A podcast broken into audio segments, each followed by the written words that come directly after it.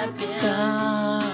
本当の愛を夢見て真似ていたいの思いつきさ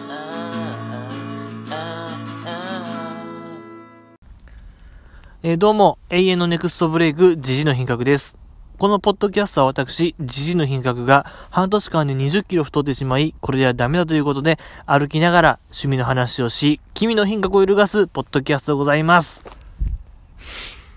えーどうも、こんばんは、こんにちは。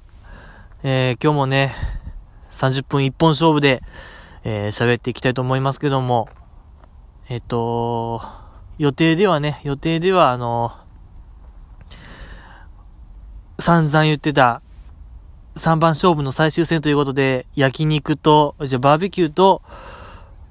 え、花火とパズルの融合を試みようとしたんですけども、あもう確かに終わったんですよ。あれはもう、うん、やりました。融合を試みましたが、あのなんと言いましょうか、編集、編集というかね、うん、まあ編集ですね。編集がちょっとうまくいかない感じでね。うん、あの超大作。なんでね、あのー次回ね、次回2月の10日をめどに頑張ろうと思いましてね、今日はこの形でちょっとね、あの雑談、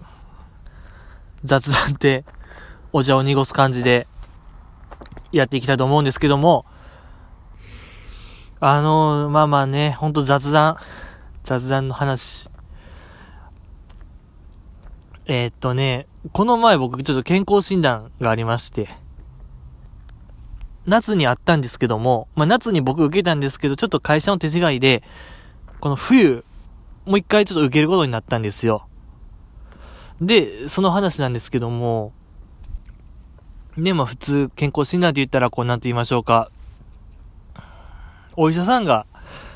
なんか来ていただいて、ちょっと検診するみたいな形なんですけども、今回は僕があの、一人なんで、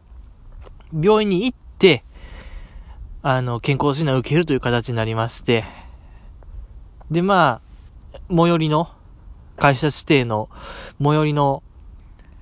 えっ、と、病院をこう予約して、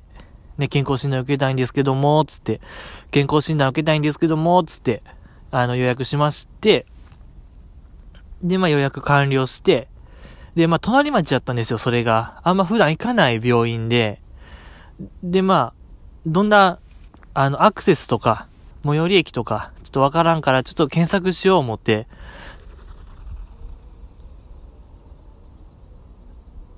あの、その病院。ごめんなさい、今、シュパパパパパパパパンみたいな。何今の音怖っ。シュパ、シュパパパパパパパパンみたいな。なんもないとこから今、鳥かな。シュパパパパパパパパン。完全なるアクシデントですね。やっぱ外でね、あのね、もう、本日、もう2月の1日、今日ですよ。何でしたっけ？皆既日食、皆既月食か。うん、まさに今ね、その時でございまして、こう、1時ですか？もう1時。牛蜜時でございます。やっぱね、何が起こるか分からへんのよ。怖い怖い。ちなみに今、え、お月さん確認したところ、満月ですね。もう終わりました。ええもう太陽と地球と月の一直線はもう終わりました。で、また、何年後かに会いましょう。会いましょう。会いましょうということで、あの話戻しますけども、まあ、あのま、近場なんですけど、詳しい場所まではわからんから、ちょっと一回、グーグル、グーグルで検索して、あのー場所特定しよう思って、で、まあ、その病院、検索して、あのーなんと言いましょうか、Google 検索って、検索したも一覧になんか星があるじゃないですか、評価の星と言いましょうか。あの、食べログみたいな感じで、星5つ満点で、なんぼみたいなのがもう検索した瞬間にも目についたんですけど、その星の数が1.5でございまして、いやいや、なかなかない、なかなかないよ。星1.5の病院って。食べログとかで探してもまあ1.5なんてなかなかない。中さらに病院の星1.5は、いや、とんでもない、とんでもないというかまあ、なかなかやなと思ったんですよ。ねえ、まあまあ、まあ健康診断なんでね、そんなこう、医療ミスはないであろうと。ね、いくら星1.5であろうと。うん。まあ大丈夫かと思って、まあ、えっか思って軽い気持ちで行ってみたんですけども、あのー、まあ、軽い、ほんと軽い診断ですよ。なんか体重と身長と血液検査と尿検査、視力と、えー、聴力みたいな、本当もう学校でやるような、学校のやつの毛の生えたような、本当もう軽いやつやったんですよ。そこのね、あの、まず、か、あの、検尿から何かが始まってたんですよね、あの病院の。まあ、中は普通やったんですよね。中はいつもの、いつものというかまあ普通の病院で、でまあ、いついつ電話したらないないですけど、じじいですけども、つって、ああ、はいはいはい、つって。あ、じゃあまず尿検査から始めますね、つって、あの、尿検査のあのー、尿を入れる紙コップと言いましょうか。ね、紙コップもらって、で、まあその紙コップ、普通なんかこう、ここまでよみたいな線、ここまで入れてねみたいな線があるはずなんですけど、マジで、ただの紙コップ渡されて、何これと、こいや、お誕生日会みたいなノリやん、こ、あんた方。いや、すごいな、始まってるな、思って。なかなかやな、思うて。で、まあ、尿検査終わって、で、次、あの、血液検査。血液検査ですよ、つって。まあ、診察室入って、まあ、看護師の方が、採血してくれたんですけど、まあ僕、結構血管薄い人間でございまして、こう点滴とかするとき、まあ、看護師さんとかがか結構まあ苦戦するぐらいの血管の持ち主でございまして、うん、まあ結構ね、毎回言われるんですよ。血管薄いですねって。うん。まあ言われるけども、まあそこは相手もプロなんで、まあ一発、まあな、多くて2発ぐらいで、血は、あの、注射は終わるんですけども、なんですけど、あの時の注射がね、まあいつも通り、まあ確かにね、ここ数年で僕かなり太ったというのもあるんですよ。それでまあさらにこう血管が見えなくく、浮き出なくなるというのも承知の上ですけども、まあいつも通り血管薄いですねって言われて、なんかこうゴムで手首縛って、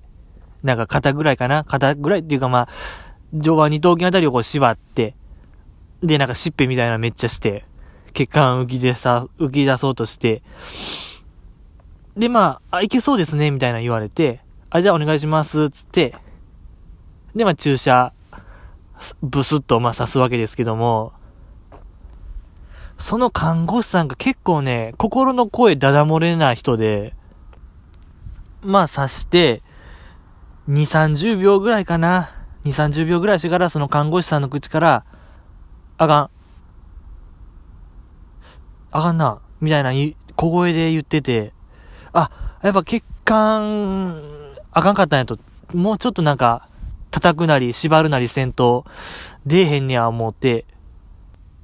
まあなんか、1分ぐらい頑張ったんですけど、看護師さんから、あ、ちょっとダメですね、ちょっと、別の腕、片方、もう片方の腕いいですかって言われて、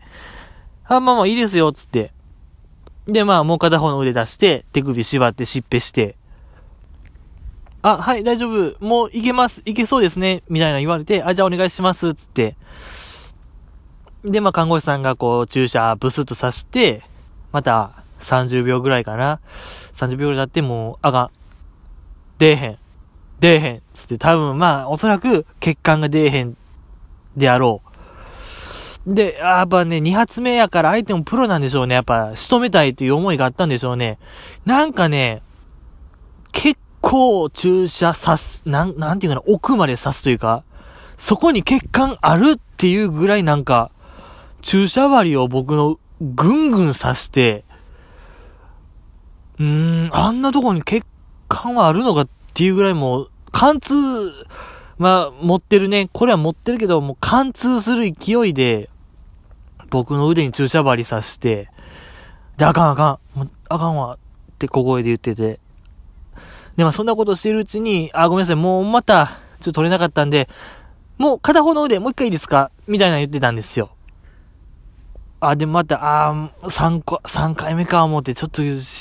怖いな、きついな思って。あの、そう思ってたら、あのー、また別の看護師さんが来て、もう私やるわつって。その方が70代ぐらいの、マジで長老みたいなおばあさんが、奥の方からファー来て、私やる？っつって。もう、下がっといて、頼もしい思って、この70代の長老みたいな人。もうこの人やったらね、ほんま50年ぐらいのキャリアありそうなんで、もう幾人もの血管薄い人らを刺してきたで、あろうね、この方に相手してもらったらもう大丈夫や思って。あ、じゃあお願いします、つって。で、まあ腕出して、で、まあその70代ぐらいの本長老が、注射針バスと刺して、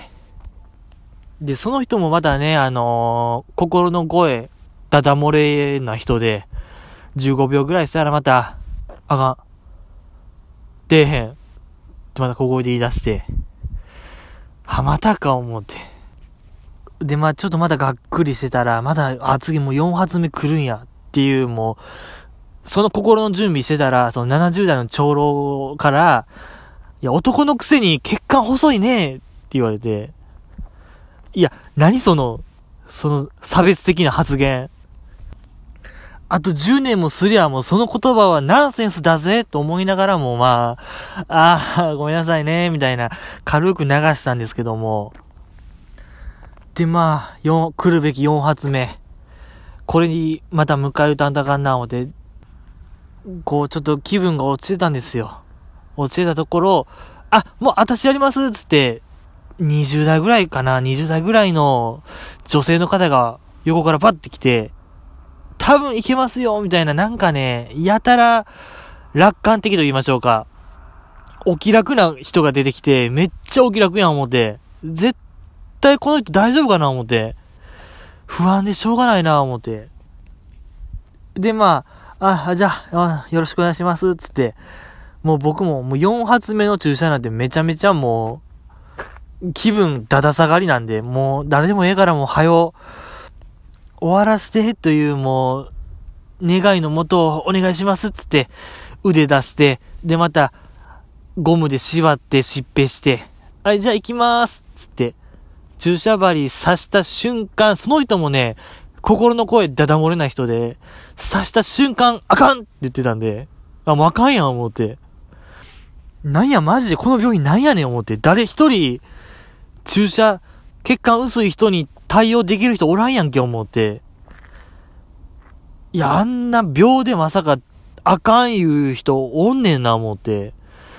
いや、これが1.5かと、星1.5の病院だけあるなと。うーん。思って。でね、その方がね、その看護師さんがまたなんかね、若いがゆえのなんかアグレッシブな出してね、これね、僕のなんか、見間違いかもしれないですけど、結構グリグリ来たんですよ。こう、注射針って、直線、直線なイメージじゃないですか。注射、うん、注射ってこう刺して抜く。刺して血取って抜くの一連の動きをしますけども、その人ね、刺して、刺した瞬間あかんっつって、そっから悪あがきのようになんかグリグリしだして、何このグリグリ。このグリグリは血管探してるグリグリなのかもうなんなんや、これ。なんか最新の医療の技術なのかもう、それすらわからないままされるがままですよ。されるがままもう、注射針グリグリされて、謎謎謎と思って、でもなんか痛くはなかったんですよ。痛くはないからまあよしとするかと思って。でもまあめちゃめちゃ怖い。とにかく怖かったね、あの時。あんなグリグリされたらね、怖いのよ、人は。うん。怖いな思って、で、まあ結局ダメでしたって言われて、うわ、どうなんの思って、この病院も誰一人、じじいの血を取ることはできひんやないか思って、どうなんやろう思ってたら、その初めの看護師さんが、よしもう、手の甲行こう手の甲で刺そうって言われて、いや、なんか、割と軽めに言ってるけど、手の甲で血取るってなかなか、なかなかやな思って、うわ、なかなかの決断しよった思って。で、もうほんま怖かったんですよ、僕。手の甲に注射針刺すってちょっと初めてやったんで、ちょっと怖いな思ってたんですよ。で、この間なんですけど、注射針いろんな人が僕の相手してくれる間に、他の看護師さんが、あの、じじさん、じじの品格さんみたいな感じで、もう次の、次の検査を促すアナウンスをバリバリしてたんですよ。だから、もう一回ちょっと逃げようと思って、心の準備いるなぁ思って、あの、すいません。あの手の甲、全然大丈夫なんですけど、あの、他の方がちょっと呼んでらっしゃるんで、先こっちの検査終わらせてから、もう最悪血液検査も最後でいいんで、ちょっとそういう風にしてもらえないですか？ってお願いしたんですよ、看護師さんに。もうとにかく恐怖心でいっぱいやったんで、僕。で、その、まあ、血液検査の看護師さんが、ええー、みたいな、ちょっとなんか、いや、それは困るわ、みたいな顔されたんですよ。いや、それは困る言われても、ちょっとこっちもね、すぐ、手の甲に注射針を刺すっていうのはちょっと怖いんだよな怖いのよねと思って、なんとかならんかな思ってたら、その長老ですよね。70代、キャリア50年であろう長老が、男のくせにって言ってきたんですよ。いや、男の、いや、まだナンセンスなやつやん。また10年後には、それはもう、禁句とされるようであろう言葉を、まあ10年経ってないからええけども、10年経ったら、うん、ちょっと、ぎょっとするようなことを言うやん。70代のおばんは思うて。でもね、やっぱ僕の悪い癖ですよ。悪い癖というか、まあ、こういうね、煽られたら乗っちゃう性質なんで、ね、なんと言いましょうか。売り言葉に買い言葉じゃないですけども、まあそんな喧嘩っ早くはないですけども、まあなんかでもね、意地が出ちゃって、あ、じゃあお願いしますつって、バッと、こう拳を出して、ああの、また、なんか手首を縛って、行きまーす言われて、怖かったね、あの時の注射は。勇気いったねで、まあ、ね、拳、拳にはね、血管ちゃんと浮き出てたんで、事なきを得たんです。ことなきを得たんですけども、あの、まあ、まだ血液検査だけでこれ、もう15分ぐらい喋っちゃったんで、ちょっとこれはね、超巻きで話しますけども、まあ、夏に健康診断やったんですけど、なんか、あの日受けた、あの病院、星1.5で受けた病院やと、あらゆる面でなんか、数字が落ちてまして、その後の視力検査も、まあ僕前、前回夏測った時は1.0あったんですけども、まあこの前行ったら、あの、まあ、測定方法が、なんて言いましょう、メガネ屋さんとかであるような、なんか顕微鏡みたいな覗いて、顕微鏡の、みたいな中に、いわゆるあのー、視力検査のあれがあるんですよ。穴が開いてるみたいな。C みたいなやつが、C みたいなやつを、その手元のレバーで、どこが欠けてるかみたいなんを、あの、傾けて、レバーを傾けて、なんか検査するみたいな感じなんですけど、まあ、覗いた瞬間、なんかめちゃめちゃ汚れてるし、曇ってるしで、嘘やろと、これ。これなんかの間違い、ドッキリかなと思って、覗いた瞬間に一回、ちょっと一回覗くのやめて、一回看護師さんにちょっとアイコンタクトして、これマジっすか？みたいな。これマジでやるんすか？みたいなリアクション取ったら、あ、もう早くしてくださいみたいな注意受けたんで、あ、これマジなんや思うて。で、まあ、始まって、1個目のやつすらも、1個目でまあ大体でっかいやつですけど、一番簡単であろう、も、やつすらも認識できず、嘘やろとこれ。もう勘で答えるしかないと、こんな曇ってるし、なんか汚れてるレンズじゃ、何もわからんぞと。で、まあ適当ですよね。ほんま勘で、勘でなんかもうやって、結果、夏1.0やったんですけど、この前0.3になってて、いや、そんな落ちる思って、ここ半年ぐらいで、0.7も下がるって、これ記録的な急降下を見せたぞと。いや、まあ、でも確かにこの劣悪な環境ならば、この環境下ならば、ね、一個もわからへんかってから、ほぼ勘でやって0.3ならば、まあ、確率通りであろうとね。いや、その後も身長もですよ。身長も、まあ、何 ?177 あったんですけど、夏測った時。夏測った時177なのに、この前測ったら176で1センチ下がる？そんな半年間で縮むかね、人はと。びっくりしてましたよね。何よりびっくりしたのが、その、体、あの、身長を、測るのが何？いわゆる保健室であるような手動の、手動で上げ下げして、頭カツオンやるやつ。あれ、やってんねやもんね、まだ。日本の医療機関でまだあれ採用してんねや思って。おそらく、おそらくですけども、ドクターことも、ドクターことでも、もうちょい、もうあんなね、なんか、離島、離島での診療所でももうちょいまともな設備は整ってるはずや、と思うけどね、思うけども、あったんや思って、こんな、病院が、やっぱ分かりましたよね。あれで、星1.5たるゆえんが、よく分かりましたよ。なあでもね、でもやっぱもう、検査してくれたんで感謝感謝でございますよ。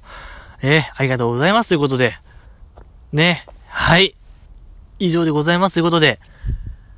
えー、30分にはまだ足らずということで、まあ、どうしようかね。サクッとね、アイドルの話をサクッといきたいんですけども、えっ、ー、と、1月3日、お正月ですよね。このお正月に、僕の応援する私立恵比寿中学の、まあ、えー、ライブがございまして、えー、そのライブは、あのー、広田愛香さん、まあ、通称アイアイのラストコンサートでございまして、卒業、まあ、エビ中でいうところの転校、ね、グループを離れちゃうラストのコンサートでございまして、これがまあ日本武道館で行われましてね、まあ僕このライブには、現地には行けてないんですけども、あのライブビューイングの方で、映画館の方でまあ行ってきましてね、まあサクッと、ほんと端的に言います。伝えれるかねまあ、このライブ、アイアイが結構、口出ししてると言いましょうか、プロデュースしてて、その一つが、あの、パンフレットですね。そのパンフレット、ちょっと僕買ってないんですけども、あいや曰く、その推し編がテーマでございまして、まあ、あいやが卒業しちゃうから、そのあいあい推し、あいあいファンが、別のエビ中メンバーを押すような、えー、作りになっているらしいんですよね。パンフレットの中身が。ごめんなさい。ちょっとこれ、買ってないんでね、なんとも言えないんですけども、まあ、それぐらい、あとなんかセットリストも、曲順なんかも結構あいあいの、ヒロ大香さんの考えが反映されているらしくて、演出とかもね、演出もまあ良かったね、あれは。もうね、飛び切りいいの言っちゃいます。ライブの中盤ですね、中盤ぐらいに、あの、いつかのメイドインジャピアンという曲がございまして、まあ、この曲がユニット曲でございまして、まあ、エビ中の中でもこの、全員で歌うのではなくて、まあ、全員で歌う場合もあるんですけど、基本4人で歌う曲でございまして、そのメンバーが、えー、安本彩香さん、僕の推しメンですよね。あの、人類で今一番丸顔に近い子は安本彩香さんですね。一番新旧と呼ばれるぐらい、あの、3D プリンターでも再現不可能なぐらいもう丸、究極の丸を、丸顔なのは安本彩香さんでございまして、まあその安本彩香さんと、あと、柏木ひなたさんですね。あのー、あれですね、この前のゴッドタにも出てた、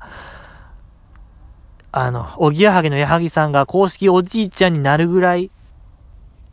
とにかくスーパー可愛いや、安本じゃないわ、柏木ひなたさんと、あと、アイアイと、あと、松野里奈って子が歌ってまして、まあ、この松野里奈って子が、通称里奈なんですよね。あの、去年、2017年でしたっけ？?2017 年の2月の8日、確か水曜でしたね、あれ。水曜日に、まあ、亡くなっちゃった子と、あと、アイアイの4人で、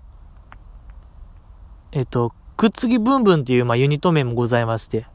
まあ、このくっつきブンブンの4人は、あの、同い年でね、共通点としては、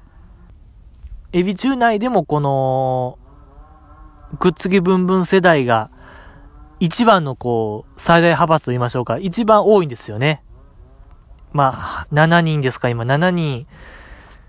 6人か。もうちょっと待ってくれ。当時ね、当時 当時の話をしますと、まあ一番多かったんですよ。4人おって、8人中4人なんで、まあ一番、こう、核になるような、エビ中の核になる4人が、まあユニット組んだ最強のユニットなんですよね。最強の曲でもあるし。ね、ほんとこのね、くっつきブンブン世代と言いましょう。他のね、もうちょっと視野を広げますと、えっ、と、橋本環奈さん、橋勘さんですよね。橋勘さんも、同じ、まあ、くっつきブンブン世代でございまして、あと、広瀬すずさんも、ね、広瀬すずさん、えっとね、ちはやふるとかね、ちはやふるでもう、カルダしてたね。あの子も、くっつきブンブン世代でございまして、まあ、もうちょっと詳しく言うと安本世代ですよね。安本世代でございまして。あとはあのー、水の上のポニョも歌ってた、あのー、大橋のぞみさん、大橋のぞみさんも、これくっつきブーム世代でございまして、まあ、安本世代ですよね。安本世代同い年でございまして。あと、乃木坂でいうところの、斎藤飛鳥さん、ね、アッシュとか、和田真彩さんとかね、2期生でいうところの、寺田蘭ゼ。さんであったり、伊藤純奈さんであったり、あと鈴木彩音さんと佐々木琴子さん。この辺がまあ、あと長浜ねるね。欅、長浜ねるさんね。欅坂でいうところの。まあまあ、もう当たり年でございましてね。この98年組が。安本世代ね、くっつき文文世代であり、安本彩香世代であり、あと98年は何があったかなちょっとあの、記憶にございませんので僕はね、わかんないんで、あの、皆さんおいおいね、調べていただいたらいいと思うんですけど、結構脱線しちゃいましたね。そう、アイアイのラストライブね、アイアイのラストライブで、いつかのメイドインジャピアンという曲をやってまして、で、まあこれ、この曲まあその4人でね、4人でやってて、その去年リナナが亡くなったから、まあおそらく、やることはないであろうと思ってたんですけど、まあその、ああいうのラストコンサートでやってましてね。でね、その、まあ3人ですよね。もうリナナいないんで、リナナいない3人で、まあ、ステージに現れて、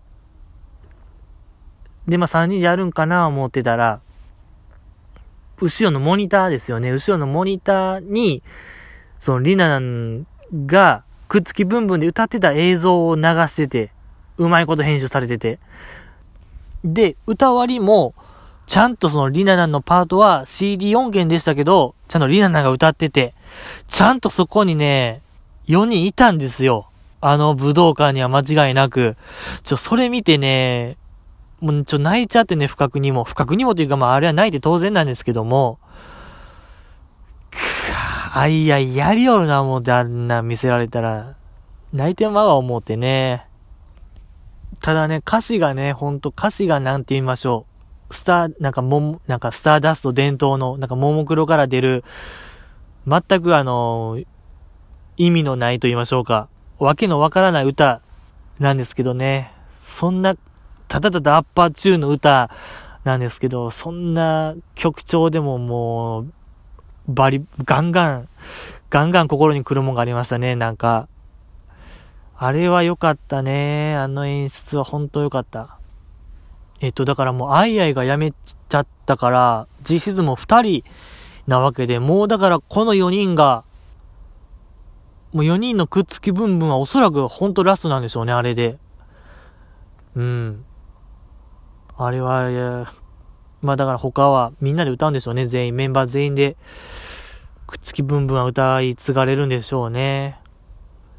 うーん、まあまあ、ちょうどね、ちょうど30分ぐらいなんで、もう、まだまだあったけどね、このアイアイのラストライブ、フォーエバーアイアイね、サブタイトル。サブタイトルのフォーエバーアイアイがね、どえらい良かったね、あれは。うーん。まあまあ、またね、なんか、話すことがないわって時にまたフォーエバーアイアイ引っ張り出してくるんでね。困った時のもうフォーエバーアイアイということで。ということでね、今回はもうここまでにいたしましょう。うん。次回はね、ちゃんとあの、僕が、バーベキュー、一人バーベキュー、極寒バーベキュー、寒空の中やって、花火もやって、パズルもやってるというね、この夢のトライアングルやってると思うんでね。ご期待ください。次回は2月の10日。おー、2月か。10日や。頑張らんとね。頑張らん。何をやって、何をやって話やね。何をやが、何を頑張るのか。ね、それはまあ自分自身問いかけてね、生きていってください。あとそうや。あとね、もう、ちょ、じじらじではね、本当にね、あった方がいいよ。あった方がいいよっていうか、あのー、あれよ、えっと、お便りをね、もう、シャープじじらじでね、ハッシュタグじじらじを有効活用したいね。ちょっともう、有効活用しよう。有効活用したい。ってことで、もう随時募集する。もういつでも募集しますよ。もう期限なし。もう1年後でも待つ。もう1年、1年計画で。1年計画で待ちましょう。もう100年でも待とう。もう100年、100年経ってもね、僕は待ってますよ。テーマ、設けましょう。これならね、おそらく誰でも、もう答え、真理たどり着きました、じじいは。いや、やっとや。もう1年ぐらいかけて、もう古今東西、老若男、老、老若、老若男女、国籍問わず送れるテーマ、やっと見つけました。探し求めた結果。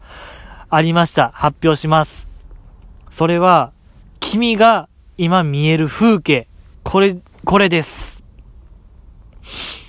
今君が見ている風景、教えてください。あのー、今ですよ。今、このポッドキャスト聞いての風景教えてください。なんでしょうね。部屋で聞いてるのならばなんかテレビがあるよ。ゴミ箱があるよ。ゴミ箱は黒色だよ。窓がも見えます。カーテンがあります。みたいな、そういうね、風景を教えてください。外ならば。だから電車の中やったら、だいたい何人いますよって、この車両。今この車両には、8人乗ってますよ。乗車率20%です、みたいな、そういうね、そんな、何でもいいでしょう。もう、眼前に見える、君の目の前、眼前に見える風景を教えてください。言葉で教えてください。やっぱなるべく言葉がいいね。まあ、ふ、なんか写真でもいいけどね、写真はやっぱめんどいからね、言葉がいいよ。言葉ならいけるはず。ってことでね、そんな感じでございまして、もう今日は終わり。もう寒いしね。やっぱね、冬はもう寒いって言っちゃうよね。言っちゃいます。寒い。帰りたい。もうね、2時も回ったところなんで、もうそろそろ帰らんとほんまにお化け出るんでね、お化け怖いんで、お化けお化け。いよこで島、いよこで島、本校は5時切りということで、もう終わりたい。もうこれね、終わり時が難しいんですよね。このポッドキャストやってて思うんですけど、なんか、終わりみたいな言ったらもうブチって終わる感じにしましょうかね、これからは。もうそれじゃないと、ずっとどうでもいいこともう、いよ、いよこ、もう本校は5時切りなんて久しぶりに言ったんで、もうね、ってことでも今日から決めました。終わりって言って、もう、ブチッの方式採用します。ということでまた、皆さん元気にお目にかかりましょう。終わり